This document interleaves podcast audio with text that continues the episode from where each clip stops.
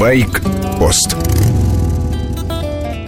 На радио часто обозревают прессу. Ежедневную, недельную, политика, оценка событий, разные выставки и концерты. Программа «Байкпост» дает старт обзорам мотопрессы. Сегодня некоторые темы еще не вышедшего номера журнала «Мото».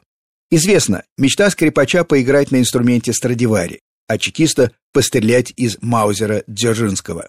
Ну а для байкера поездить на мотоциклах 30-40-х годов прошлого века. Именно в те годы мотоциклы стали обретать современные черты. Журналисту «Мото» довелось проехать почти на всех двухколесных аппаратах Второй мировой, даже на редких французских, японских и не пошедших в серию советских моделях. Майский номер журнала открывает большой тест 11 экспонатов Самарского музея Вячеслава Шиянова. Питбайк – игрушка или транспорт диверсанта? Английские десантники Второй мировой точно знали ответ на этот вопрос. Тест-пилоты МОТО решили проверить, насколько современные аппараты подходят для разведки. Журналисты отправились с питбайками под мышкой в одно из самых таинственных подземелий Москвы. Реку Неглинку исследовал еще Гелеровский, но знаменитому журналисту, в отличие от его потомков-мотоциклистов, не нужно было собирать в темноте и по колено в воде два мини-байка. Репортаж мотоциклистов из подземелий Москвы читайте тоже в майском номере журнала «Мото».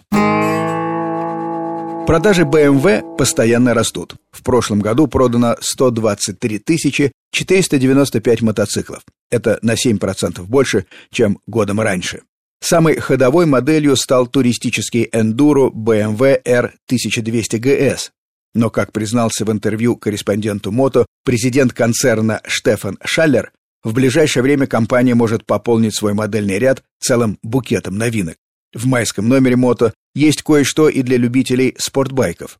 Новых моделей мало. Honda никак не может запустить производство реплики чемпионского RC-213V, а версия для простых смертных КТМовского RC16V4, дай бог, выйдет в следующем году. Небольшое замешательство конкурентов, и Yamaha отправляет их в нокаут. Заряженная версия новой Эрки R1M уже стоит в салонах. Мотоцикл создан на основе гоночного болида Валентина Росси и Хорхе Лоренцо.